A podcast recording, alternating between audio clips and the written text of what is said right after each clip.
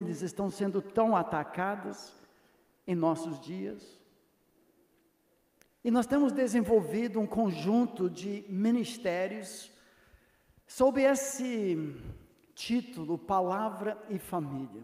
Antes de entrarmos no nosso texto de hoje, eu só queria resumir todos esses e dar algumas oportunidades para vocês é, também. Os livros já foram falados bastante aqui, todos pela editora Ragnus, que não deixam de ser currículos para o uso na igreja local e diferente, infelizmente, de muitos ministérios hoje que tem mais comédia, mais palhaçada, nosso foco é a palavra de Deus explicada e aplicada para as nossas vidas. O canal de YouTube também tem o título Palavra e Família. Inclusive, essa semana vão sair dois programas com o título Quando Morre um Bebê. O que a Bíblia diz sobre isso? Qual a esperança que nós temos? O nosso site foi desativado já faz um tempo, mas está voltando ao ar e que vai incluir blogs e muitas mensagens e artigos o nome do site é palavra família.org.br. Nesses dias deve voltar ao ar. E no site também você encontra uma série de mensagens de 18 minutos em áudio que eu gravo pela rádio BBN. Você encontra também na própria rádio BBN os programas da Palavra e Família. E logo, se Deus permitir, serão diários em que eu exponho os textos bíblicos de Gênesis a Apocalipse que tratam especificamente da família. Inclusive, todo o livro de Cantares nós temos em exposições de 18 minutos nesses horários, mas também você encontra no nosso site palavraefamilia.org.br. E a novidade que eu gostaria que vocês soubessem, porque se Deus permitir, já no ano que vem, né, Marcos, pela fé, nós vamos implementar esse ministério na Palavra da Vida Caldas Novas, que são conferências, palavra e família. O que é isso? A necessidade tão grande que nós encontramos no Brasil e quase todas as igrejas despertando para um ministério não centrado em famílias, mas que enfatiza o lugar onde Deus quer promover o reavivamento espiritual, não na oba-oba, mas na sala de estar. E essas conferências então visam equipar, preparar quem Deus já chamou em sua igreja local a ministrar com famílias, talvez seja como facilitador de um grupo pequeno de casais, talvez quem mentoreia um casal de jovens noivos ou namorados. Outros que são responsáveis, pastores e líderes, pelo ministério de casais na sua igreja. Quase toda igreja hoje faz um retiro de casais, se não todo ano, de dois em dois anos. Mas nós não temos ministros para falar nesses encontros. Eu e minha esposa não conseguimos fazer isso. Inclusive, nosso foco agora ministerial será até equipar você a fazer isso. Alguns têm perguntado, é para chamar vocês para a nossa igreja.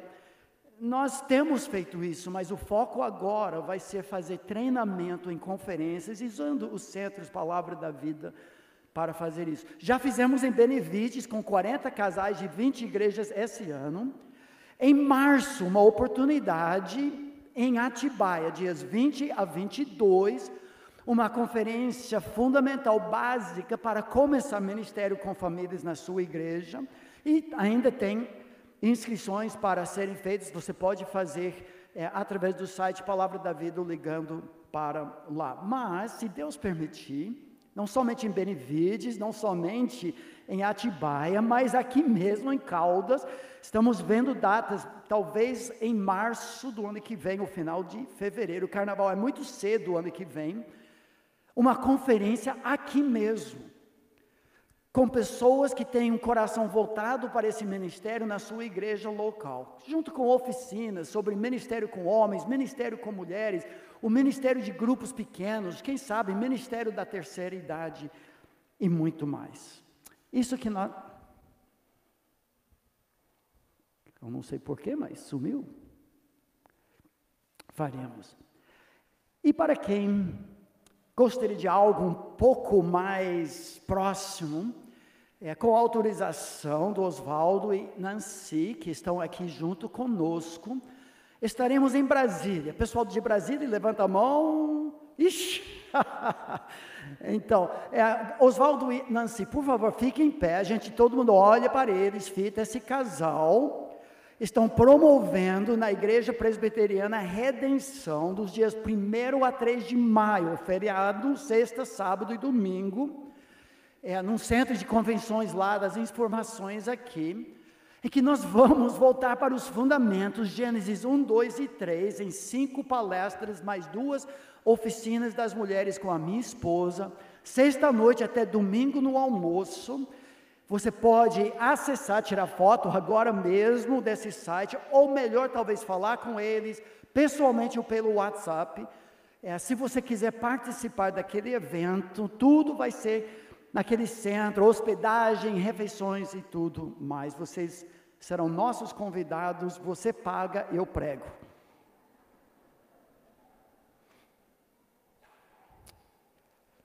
Vamos voltar para esse álbum de fotografias fantásticas da vida amorosa de um casal, desde aqueles primeiros momentos do noivado do desejo, passando pela separação do inverno, o distanciamento, a renovação da primavera no seu amor, a marcha nupcial lá do Líbano até Jerusalém, a coroação de uma nova rainha, um novo rei. Muito do que nós já estudamos Resumindo as primeiras duas grandes ênfases desse livro, nós já gravamos, vamos fazer pela penúltima vez, hoje à noite a gente fecha. Em primeiro lugar, o segredo de um amor verdadeiro, a paciência, junto com a pureza. O tempo é maior aliado e pureza é maior presente. Muito disso serve para nós em termos gerais na igreja, no mundo inundado com os detritos impuros, águas turvas para orientar nossos jovens, ajudar os nossos netos, mentorear outros casais, rever conceitos em nosso lar, renovar o nosso amor. Mas agora, quando tratamos da perseverança do amor, chegamos no cerne da questão. Como Paulo diz na poesia de amor em 1 Coríntios, capítulo 13, o amor não falha, não desiste, não acaba, é como uma tocha olímpica. O amor verdadeiro é assim, a paixão do mundo, os hormônios que os cientistas, a, a revista Veja também reportou, o hormônio do amor, aquela, aquele, aquela sensação pulsante de desejo dura mais ou menos um ano. Tem muita gente correndo atrás dessa sensação de explosão hormonal. O amor verdadeiro é muito mais profundo. E encontramos essa mensagem na segunda parte do livro. Nós vamos trabalhar vários versículos agora e deixar para hoje à noite o desfecho. Eu já quero preparar principalmente os casais presentes aqui nós vamos terminar nosso culto de gratidão pelo nosso cônjuge. Repetindo os votos do próprio livro, um para o outro. Saindo daqui com um compromisso renovado com a pureza cristalina dessas águas fantásticas. Mas para chegar lá, nós temos que passar por algumas águas turbulentas das mágoas, das ofensas, dos atritos. De um casal em que o sexo que foi feito por Deus para ser super bonder, colando as almas de dois, foi usado como arma. Imagina. Eu gosto de contar uma história que eu li alguns anos atrás sobre aquele espetáculo na Espanha de um, uma torada em que o toureiro, macho, enfrenta um touro bravo, provocando, irritando, sacudindo o pano vermelho na frente dele, ao ponto que o touro avança e tenta chifrar aquele homem. Mas o toureiro de última hora retira o pano que esconde espadas, farpas. E ao passar o touro bravo, ele lança uma farpa nas costas do touro. Que cada vez mais bravo, mas cada vez mais sangrento, cada vez mais exausto, vai perdendo as forças até que no final é degolado pelo toureiro. Só que na história que eu li, aconteceu que o próprio toureiro começou a passar mal.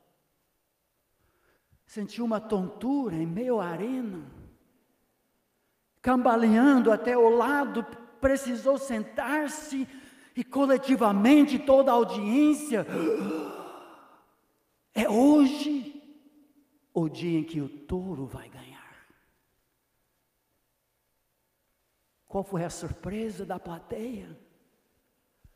Quando o inimigo de lutas, o touro, em vez de chifrar, atacar, acabar com vingança, amargura, o seu inimigo, ficou de vigia.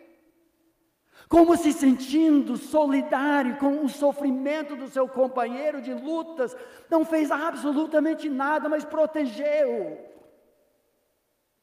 ao ponto que as assistências conseguiram chegar e remover e salvar a vida do touro, toureiro. Quando eu vi essa história, eu pensei: como seria bom se as nossas famílias, nas nossas igrejas locais, nós fôssemos mais como o touro do que o toureiro.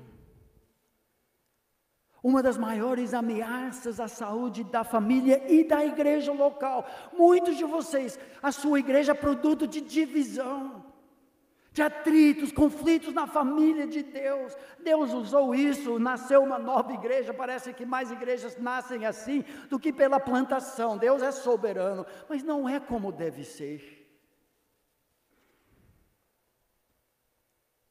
Quantas famílias carregando as mágoas, cônjuges, que pelo menos dentro do seu coração, se não verbalmente, dizem: Eu nunca te perdoarei.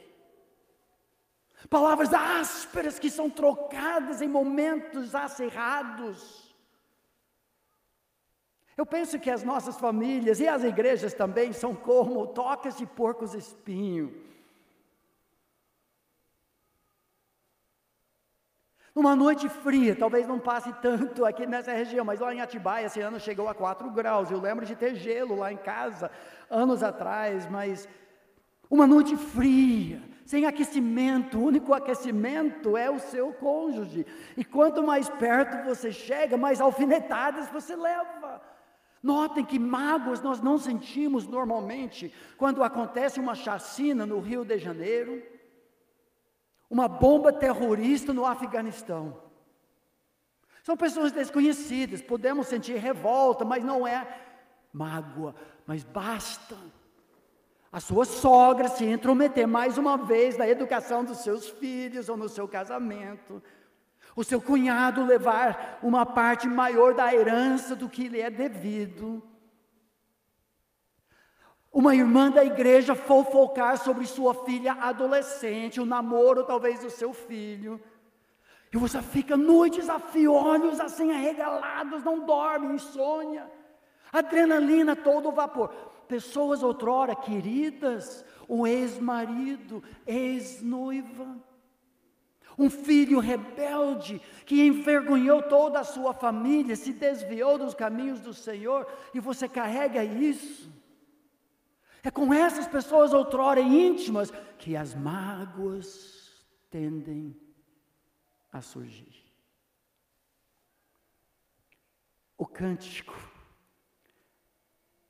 em seu álbum, não é fantasiado, é muito realista. Passamos pelo ideal do romance, mas já houve sinais de perigo, de concorrência, de raposinhas, de afastamento, de inverno, mas agora vem o problema mesmo. E vem logo depois da lua de mel, o conflito conjugal. E o livro agora vai nos ajudar, não somente os casados, mas todos nós da família de fé e na família biológica nuclear. O fim da lua de mel. Abra sua Bíblia no Cântico, capítulo 5.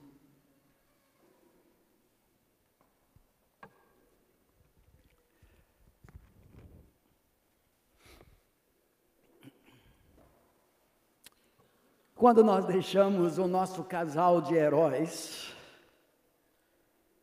estavam nas núpcias. As últimas palavras do capítulo 5, versículo 1, aquela voz misteriosa de Deus, pairando sobre o casal, assim como em Gênesis capítulo 2, e esse microcosmos, essa miniatura um livro bíblico sobre o casamento, mas que expressa os princípios da Bíblia toda sobre o desejo, a vontade de Deus para a vida conjugal. A voz de Deus abençoou o casal e disse: Comei e bebei, amigos, bebei fartamente, ó amados, use esse dom do prazer sexual do casal casado, honroso é o leito conjugal, diz Hebreus 3 e 4. Deus é quem criou. Oh, meus amigos, Deus diz: não use esse presente como arma contra seu cônjuge. Não frustre os meus planos. Eu uso a sexualidade humana como imã, que mesmo no afastamento faz com que vocês voltem correndo um para o outro. Não abuse esse presente. Mas olha a diferença quando nós chegamos do versículo 2. É o segundo relato por parte da Sulamita de um sonho. Ou melhor, um momento de sono, como já vimos no capítulo 3, em que ela temia demais uma nova separação. Ela não queria que o noivo se afastasse nunca mais dela, ela queria que a primavera sempre renasce. Só que olha a mudança. Versículo 2, ela diz: Eu dormia. Mas o meu coração velava, aqueles momentos entre sono e estar acordado, você não sabe em que mundo você está, mas em meio a esse sono vem a voz do amado. Eis a voz do meu amado que está batendo. Mistura as metáforas, a voz está batendo, trazendo a ideia, ele está à porta. Se fosse capítulo 3, ele era pular da cama e abraçar o maridão dela e dar um beijo. Só que agora, depois da lua de mel, o rotineiro deu tiro no pé do romântico. A voz diz assim: Abre-me, minha irmã, querida minha, minha amiga, pomba minha, imaculada minha, em lugar algum do livro inteiro, esse homem, esse cabra fala com palavras tão apaixonadas como aqui. No caso dele, nada mudou, de fato a paixão só aumentou. Ele está cada vez mais encantado com ela, apaixonado mesmo. Mas isso só serve de contraste com as palavras de apatia, letargia e indiferença dela. Olha a resposta dela. Desculpa, ele continua: está cheia, a minha cabeça está cheia do orvalho e os meus cabelos das gotas da noite. A impressão é que ele viajou a noite toda, estava inspecionando os rebanhos, talvez questões administrativas do governo em outra parte do país, mas ele antecipou o seu voo, pegou um ônibus e ele chega cedo, mais cedo do que ela esperava. Ele só pensava nela. Olha a resposta dela. Está nas entrelinhas. Oh, eu já despi a minha túnica. Terei que vesti-la outra vez. Olha o trabalho que vai dar. Já lavei os meus pés. Tornarei a sujá-las? Talvez a paráfrase moderna. Eu estou com dor de cabeça, meu bem. Hoje não.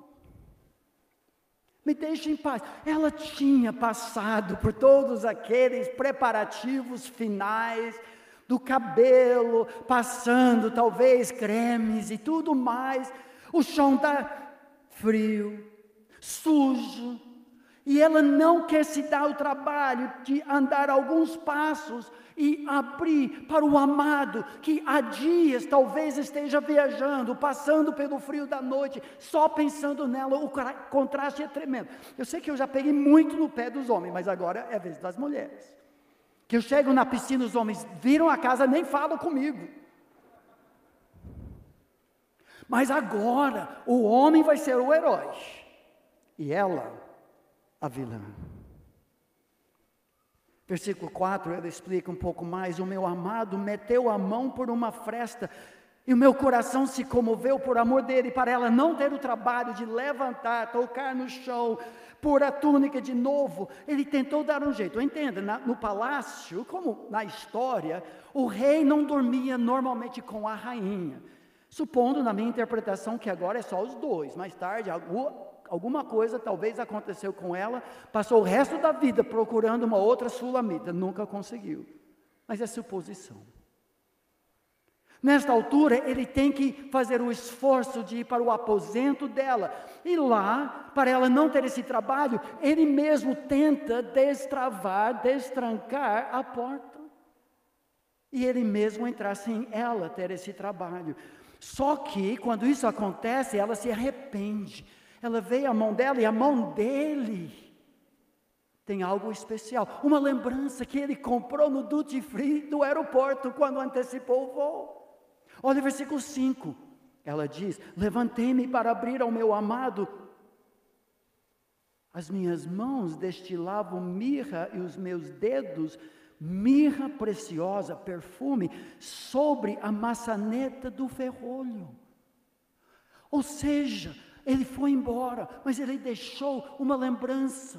Meu bem, enquanto eu viajava, eu só pensava em ti. Eu comprei o Chanel número 5, eu estou deixando aqui como lembrança. Eu, eu não tenho sentimentos, fique em paz. Ele foi embora. Que homem é esse? Diante da rejeição, o frágil ego masculino que encontra muitas vezes na relação sexual aquela aceitação que não encontra no mundo, mas que tanto precisa na sua alma, na pessoa da sua esposa, que fica como o maior fã da vida dele, e ao longo dos anos, mesmo sabendo tudo que é podre e ruim da vida dele, ela continua se entregando para ele. Ah, meu amigo, aquele jogador do NBA que se gaba de ter ido para a cama com mil mulheres diferentes em motéis de mil cidades do mundo. Esse cara é animal bruto, ele não sabe o que é o sexo no plano de Deus. Que vai se aprofundando, se só pelo sentimento de que essa pessoa se entrega para mim, sabendo tudo que é podre na minha vida. Esse é o amor incondicional de Jesus em nosso lar. Versículo 6 abri ao meu amado. Mas já ele se retirara e tinha ido embora. A minha alma se derreteu quando antes ele me falou, ela se arrependeu pela frieza, pelo rotineiro. Afinal, todos aqueles preparativos noturnos foram feitos para ele, mas ela esqueceu. Ele era o foco de tudo aquilo. Busquei-o, não achei. Chamei-o e não me respondeu, e agora o perigo vem. Encontraram-me os guardas que rondavam pela cidade. Isso já aconteceu outra vez, com um fim mais feliz. Essa vez não. O conflito conjugal nos expõe a perigos, mau testemunho, diante de vizinhos, de amigos, de filhos, de pais. E nós podemos sofrer muito, e ela sofre. Espancaram-me. É, eles acham que ela é prostituta. Está andando no meio da noite nas ruas, velada. Eles não sabem que é a rainha. Espancaram-me, feriram-me, tiraram-me o manto, os guardas dos muros. Ela fica desprotegida, longe do campeão dela. E agora ela apela por ajuda. As filhas de Jerusalém, conjuro-vos, ó filhas de Jerusalém, nós já vimos essas palavras. Se encontrardes o meu amado, que lhe direis? Que eu desfaleço de amor. Eu estou arrependido. Eu sei que eu o magoei, ele foi muito gentil, ele não forçou nada. Ele, como rei, poderia ter arrombado a porta, insistido comigo, ou me enchido de palavras de intolerância, impaciência. Mas não foi isso. A triste realidade relatada em Gênesis e aqui é que todo casamento vai passar por isso palmeiras à beira-mar, furacões e cicatrizes, galhos quebrados, conflitos. Não tem uma família aqui que já não passou por isso, não tem um casal que já não passou por isso. É a realidade de toque de porcos espinhos, é a realidade de um mundo que jaz no maligno. A questão é como é que nós vamos lidar com isso, sem o bálsamo do perdão, de palavras brandas, estamos fritos. Porque as tempestades virão. Agora tem um exemplo positivo do maridão. O marido cristão precisa da maturidade outrocêntrica de Cristo para ter paciência, de, paciência diante da rejeição. Eu acho fantástico que o apóstolo Paulo diz em Colossenses 3, eu pessoalmente creio que ele está falando especificamente sobre casos assim.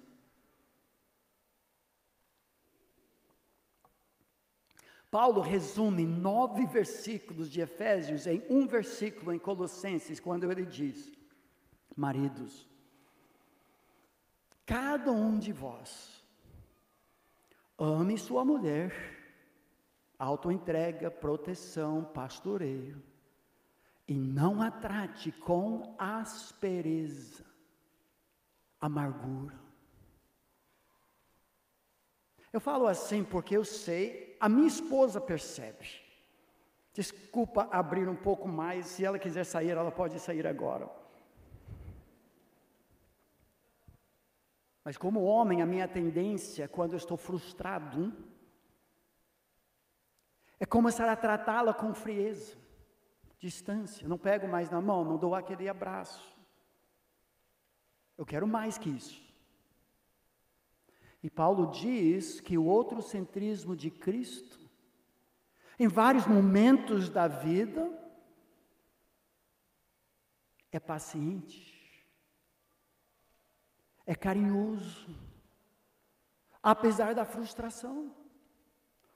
Mas a esposa cristã precisa da maturidade outrocêntrica de Cristo para que as rotinas da vida, o cuidado do bebê, a gravidez, a presença da sogra dentro da própria casa e outras situações, não façam que, que, com que ela se esqueça do seu papel como amiga, esposa e amante do seu am, amado. Não pode ser que nem a sulamita, permitindo que as rotinas matassem o romantismo. Esse é o outrocentrismo de Cristo. São duas vias, mas em termos gerais, como nós veremos hoje à noite, também uma inversão tremenda de outrocentrismo de Cristo. A tendência é o homem buscar, procurar a mulher muito mais do que a mulher procura o homem.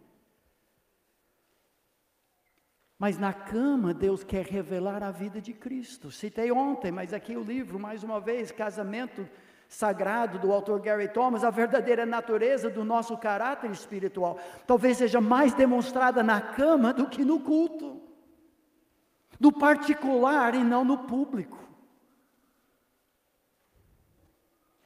Tudo isso no Novo Testamento é resumido de forma cristocêntrica, quando o apóstolo Paulo, de forma iconoclasta, ou seja, ele quebra paradigmas e começa, naquela cultura isso era inédito, ele fala da ordem para o homem cumprir a sua responsabilidade conjugal de satisfazer, de abrir mão dos seus desejos, do seu prazer, para primeiro satisfazer a sua esposa. Naquele mundo, mulher foi usada. Chamar Paulo de machista, Jesus também é totalmente equivocado. Ele diz: o marido, em primeiro lugar, cumpra sua responsabilidade conjugal para com sua mulher, e do mesmo modo a mulher para com o marido. Os homens gostam de citar a segunda parte, mas esquecem que Paulo começa conosco. A mulher não tem autoridade sobre o próprio corpo, mas sim o marido. Também, da mesma forma, o marido não tem autoridade sobre o próprio corpo, mas sim a mulher. Depois, Paulo dá instruções sobre as inevitáveis separações por viagens, negócios e principalmente causas, razões espirituais. Mas, resumindo o que Paulo diz, o celibato dentro do casamento a não ser por razões fora do nosso controle, é pecado.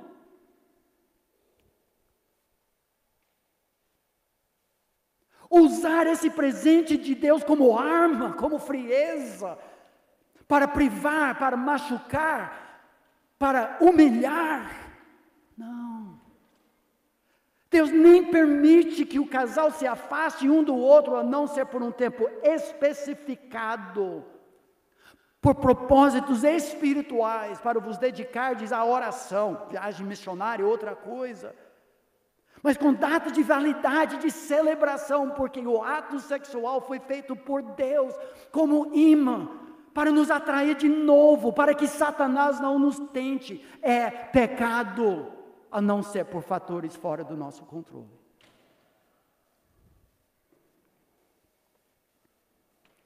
Recentemente temos acompanhado um casal, casados há mais de 40 anos.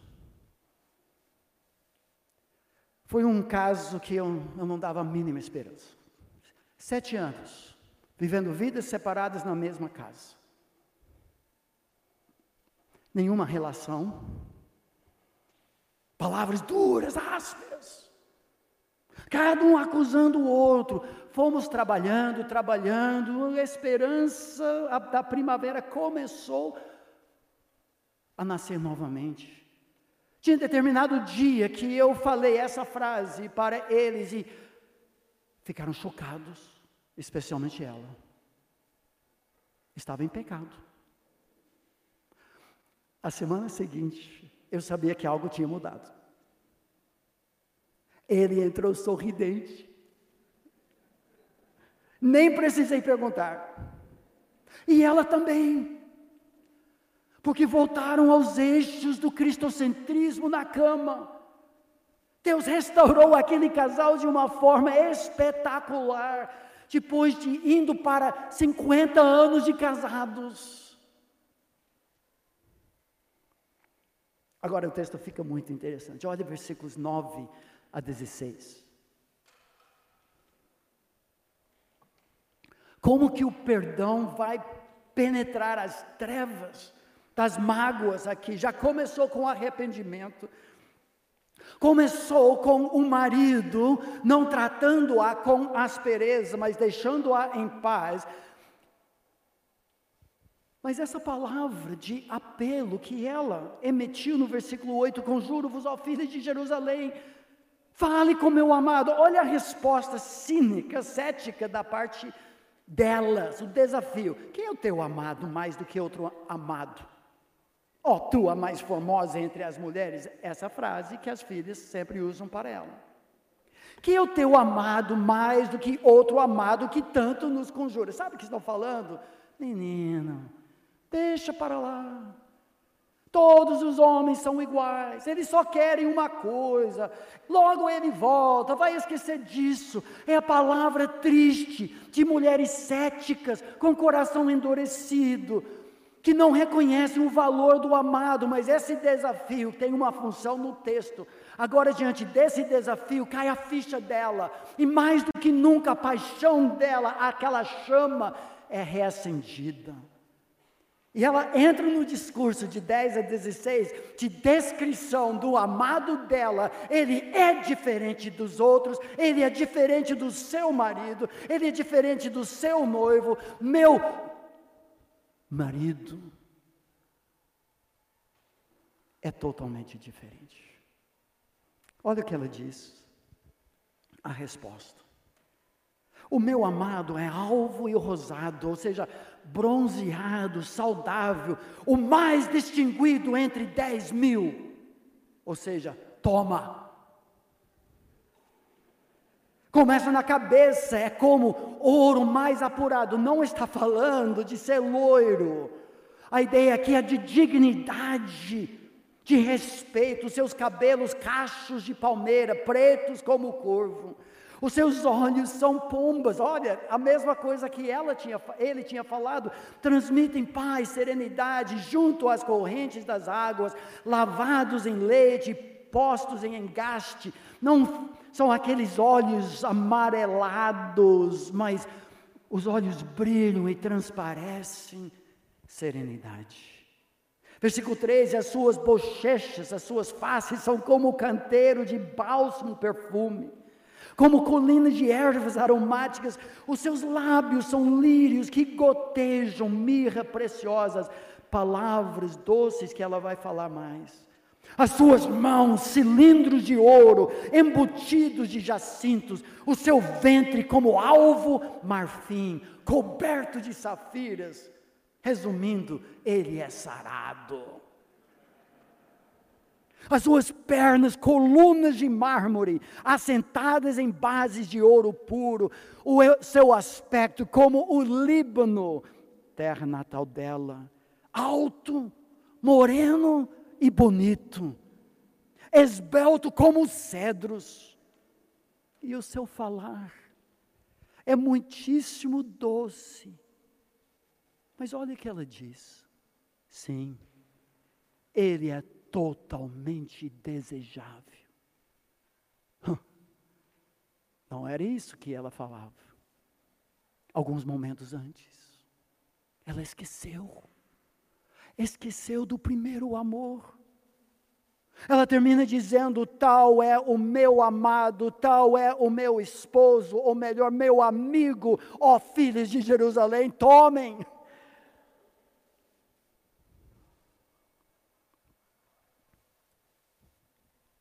Notem que a renovação do amor exige um foco no positivo, não no negativo. Esses dois não eram tão perfeitos assim, nós já sabemos pela autodescrição que ela fez de si mesma, mas a beleza está aos olhos de quem vê. E temos uma escolha de colocar lentes escuras que vê tudo preto, desformado, desfigurado, e fazer o jogo do diabo apontando as falhas, ou lentes cristocêntricas. Como vimos ontem à noite, que vê o potencial que tem. Jogar culpa é jogo de Satanás. Como é que você se refere ao seu cônjuge não, na ausência. Notem que ela está falando para esse grupo de mulheres, e ele está longe, não está ouvindo nada disso. É sincero, é de, de coração. Quando tem aquela noite só de mulheres, ou conferência na palavra da vida, e você tem aquela roda das esclarecedoras, uma noite de pijama das mulheres na igreja e faz tabuleiro e joga vôlei e tudo mais, e tem aquele momento e, e começa a falar mal dos maridos. A minha esposa parou de assistir essas palestras, essas noites. Ela chegava em casa e falava, bem, é muito bom você deve não, porque as mulheres só falam mal dos seus maridos, eu não tenho nada a dizer.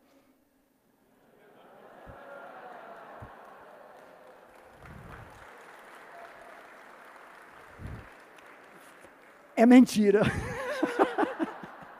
Ela não falou nada disso. Eu acho que aqui tinha seis crianças em casa e chegava em casa e vi que estava tudo atrapalhado. Mas como é que você se refere? Que lição para nós? A recordação daquilo que nos atraiu um ao outro. No início, é um primeiro passo em direção à renovação do primeiro amor. O diabo aponta falhas. O amor encobre multidão de pecados. Capítulo 3, 6. Agora nós vemos como o perdão se aciona e trabalha. E eu acho fantástico o versículo 2. É um dos versículos que eu mais gosto, capítulo, versículo 1 do capítulo 6 de todo o livro. Tem um, uma ironia aqui nesse texto, mas depois dessa descrição desse maridão, esse gatão tão sarado, aquelas mulheres que, ah, que que ele é igual a todos os outros homens, blá, blá, blá, blá. Olha a resposta delas, versículo 1. Para onde foi o teu amado, ó mais formosa entre as mulheres? Que rumo tomou o teu amado? Onde foi visto pela última vez? E nós vamos buscá-lo contigo. Ela convenceu, transformou a perspectiva da plateia sobre o marido dela pelos elogios. Agora, elas que não estavam nem aí querem encontrar esse saradão. Mas agora ela tem uma resposta. Chegou a notícia, ela sabe onde está. Ele já desconfiava. O meu amigo, o meu amado, desceu ao seu jardim. Interessante que o jardim, por várias vezes, representa a relação sexual. E alguns até acham isso aqui. Ainda não. Parece um jardim mesmo. Porque ela está falando que ele está lá, aos canteiros de bálsamo, para pastorear nos jardins e para colher os lírios. Ele foi para aquele lugar especial secreto para se recompor, para preparar o seu discurso no próprio próximo encontro. Só que não vai ser aquele discurso que talvez até ela merecia. Ele quer um lugar de paz para se autoavaliar. E é aqui que ela pela segunda vez, fala o refrão da exclusividade, pureza, de posse e pertence. De novo ela diz, mas com aquela leve mudança, eu sou do meu amado. Isso que ela esqueceu. O amor está amadurecendo. O conflito e a tensão conjugal estão fazendo com que o casal, superando a crise, se aproxime. Ah, meu querido amigo que já passou por muitas tempestades, talvez hoje esteja passando por isso. As crises conjugais podem ser superadas pela graça de Deus, pelo perdão de Cristo, ao ponto de que você saia melhor como casal do que você entrou.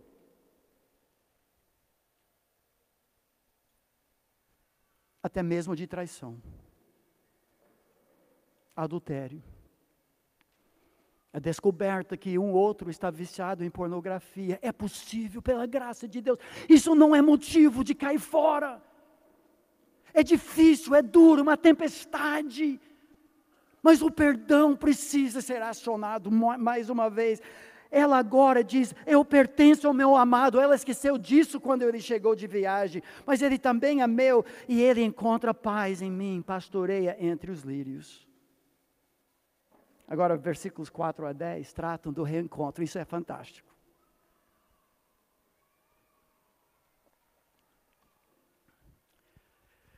Ela vai para aquele jardim,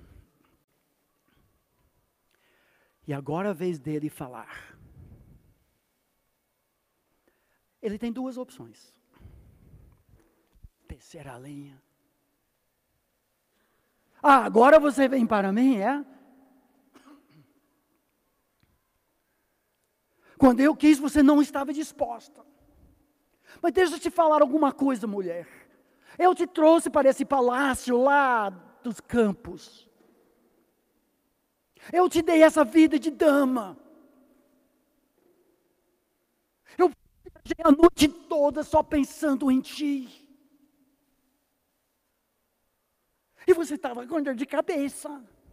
Deixa eu te falar alguma coisa. Eu tenho outras opções nesse palácio, você sabe disso. Ou.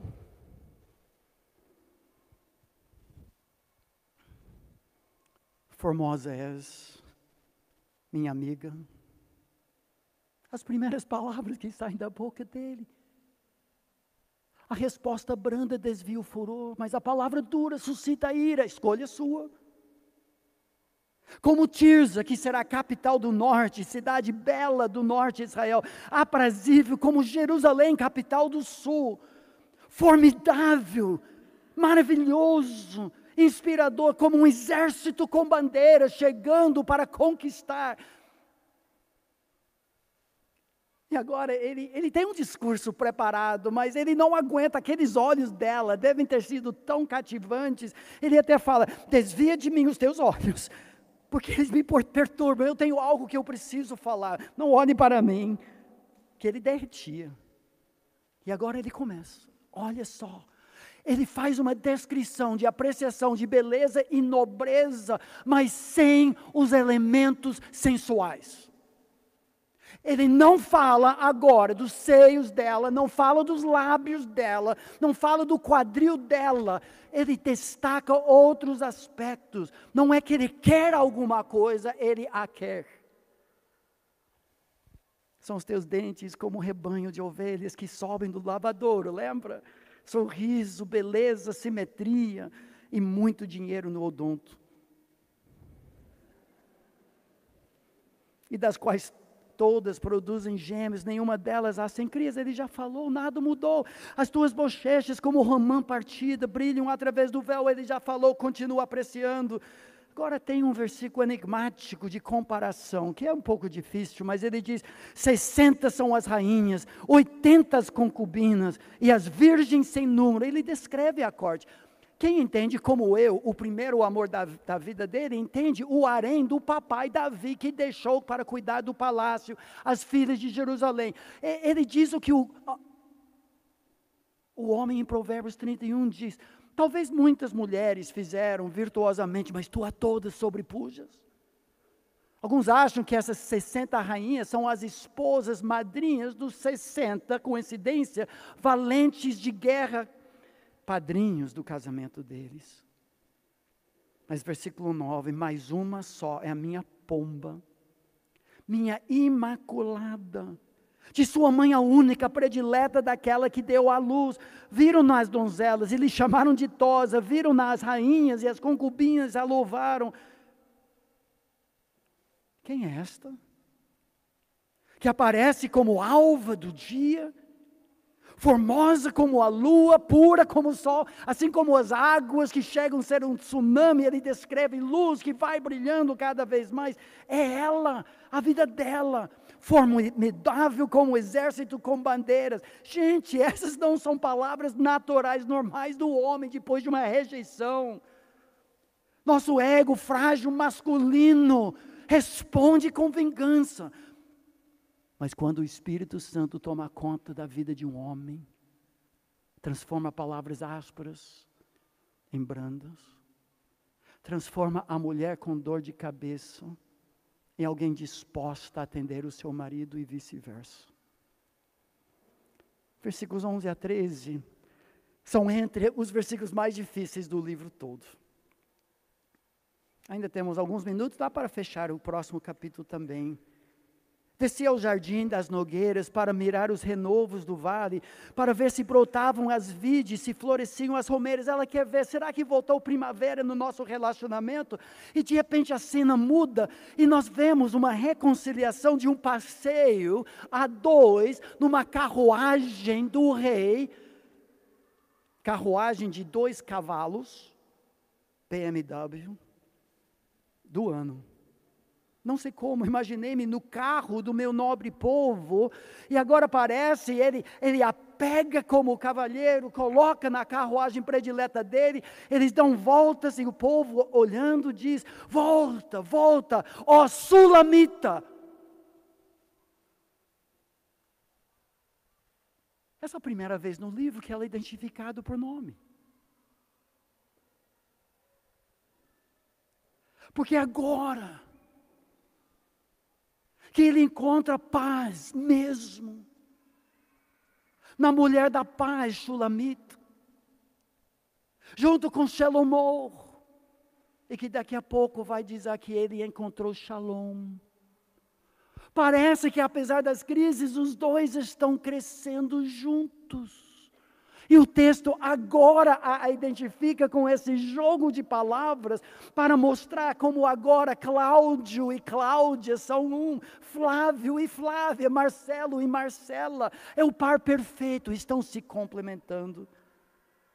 Ainda tem desafios e no final do texto, porque querer, segunda pessoa plural masculino, provavelmente o rei está falando, porque agora está dando volta o cabelo dela lá no vento e os homens estão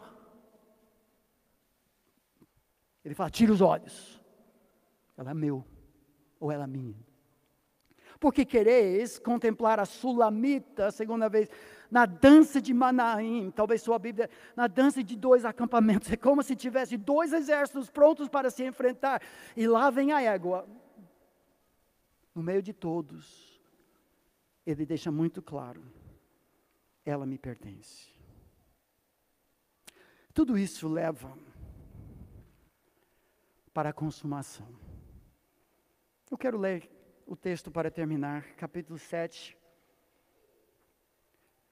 E pelo menos extrair uma lição fantástica aqui. Agora sim. Deus usa o relacionamento conjugal honroso para cimentar novamente, para selar o perdão. Ele vem um novo discurso agora, e agora sim, é extremamente sensual, mas apropriado. Para um casal casado, na reconciliação.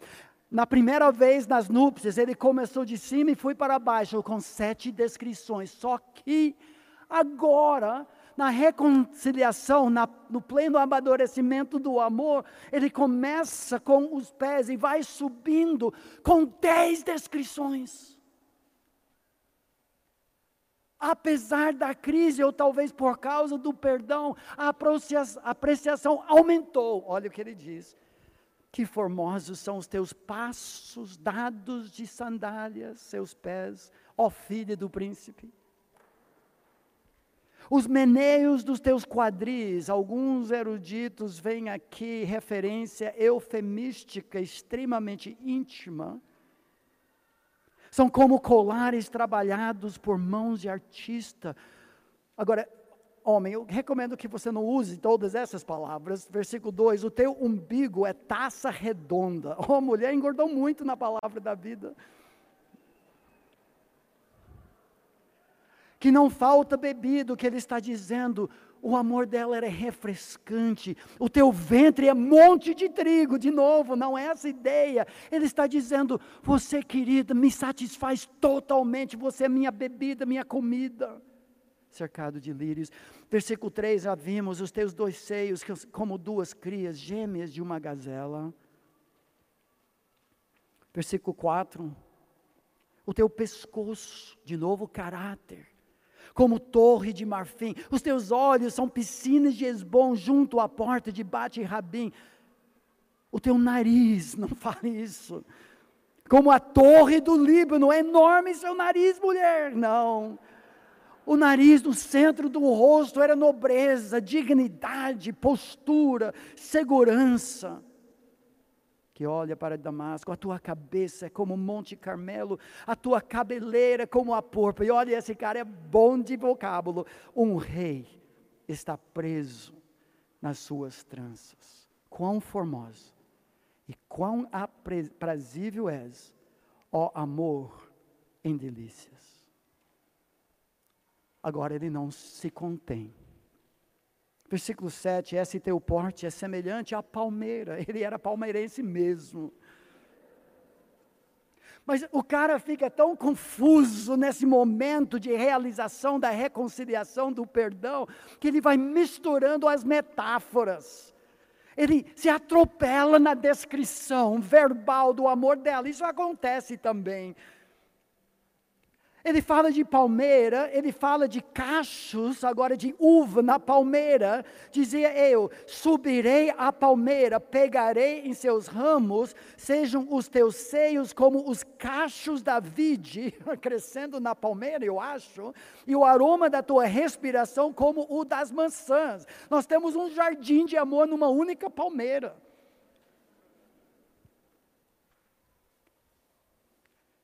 E agora, versículo 9: Os teus beijos são como bom vinho, terceira vez que se fala assim no li livro. Só que aqui muda-se os pronomes.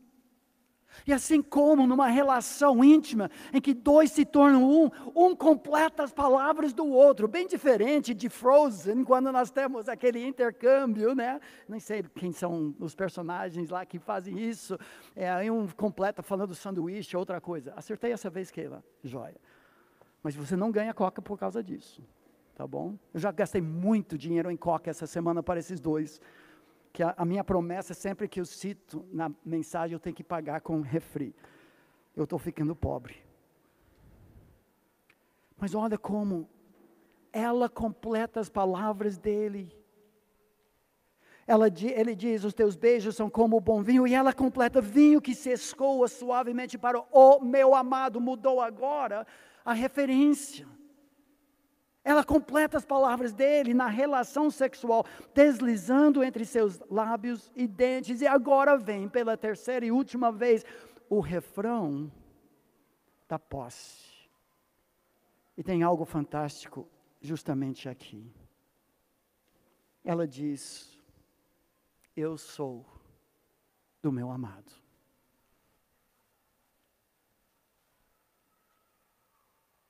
No pleno amadurecimento do amor, ela nem fala mais da posse dela, dele. Era suficiente ela pertencer a ele. Ela esqueceu disso hum? na vida rotineira, mas agora sabe. E o amor vai crescendo. O outro centrismo, que é um para o outro e ambos para Deus, chegou ao seu auge no livro. E ela fala uma frase aqui que é muito interessante. Não fala ele apacenta entre os lírios, traz paz. Não. Ela diz, ele tem saudades de mim. Talvez não seja a melhor tradução de uma palavra que ocorre só três vezes no Velho Testamento. Algumas das suas Bíblias dizem, ele tem desejo de mim. Davi, e daí? Ah, essa palavra foi usada na disciplina divina sobre o relacionamento conjugal em Gênesis 3. Deus falou para a mulher: o teu desejo será contra o teu marido, e ele vai te oprimir. No capítulo seguinte, capítulo 4, Deus fala: Caim, o desejo, mesma palavra, do pecado é contra ti, e cabe a você dominá-lo. Mas agora parece. Quando o bálsamo do perdão lubrifica o relacionamento, os efeitos da maldição, ou melhor, da disciplina do pecado, são invertidos. Agora ela, desculpa, ele tem um desejo sincero de protegê-la, de pastoreá-la, de ser o Adão que Adão nunca foi. O segredo de um amor maduro não é tanto possuir, mas pertencer. Eu sou do meu amado. E é suficiente. O perdão, o compromisso, os votos prevalecem sobre as mágoas, as alfinetadas, e supera as crises saindo melhor do que quando começou. É graça sobre graça e é só possível por causa do que Jesus fez por nós. Não há condenação para quem está em Cristo Jesus. Somente os perdoados conseguem perdoar, é marca de grife do verdadeiro convertido. E é segredo quando enfrentamos inevitáveis conflitos no lar entre pais e filhos e na própria igreja. hoje à noite, veremos o desfecho com uma série de retrospectivas, flashback, que culmina numa renovação de votos que também faremos aqui de forma muito simples no nosso culto de gratidão. Obrigado, Senhor, pela tua palavra tão realista, que nos lembra que somos pó, mas que de forma sobrenatural nos transforma, para que a vida de Cristo seja manifestada em nós e através de nós nos relacionamentos, na amizade, na igreja, na cama do casal, nas tempestades da vida. Clamamos a Ti, Senhor, que saiamos desse encontro tão divertido, tantas atividades, tanta comida fantástica, mas que o bálsamo da Tua palavra também renove a primavera em nossos lares que o perdão prevaleça sobre as mágoas, que palavras brandas substituam aquelas palavras normais, naturais do velho homem, ásperas. E que tudo isso redunde para a tua glória, para que sejamos o espelho do amor de Jesus para com a igreja pelos méritos dele que nós pedimos. Amém.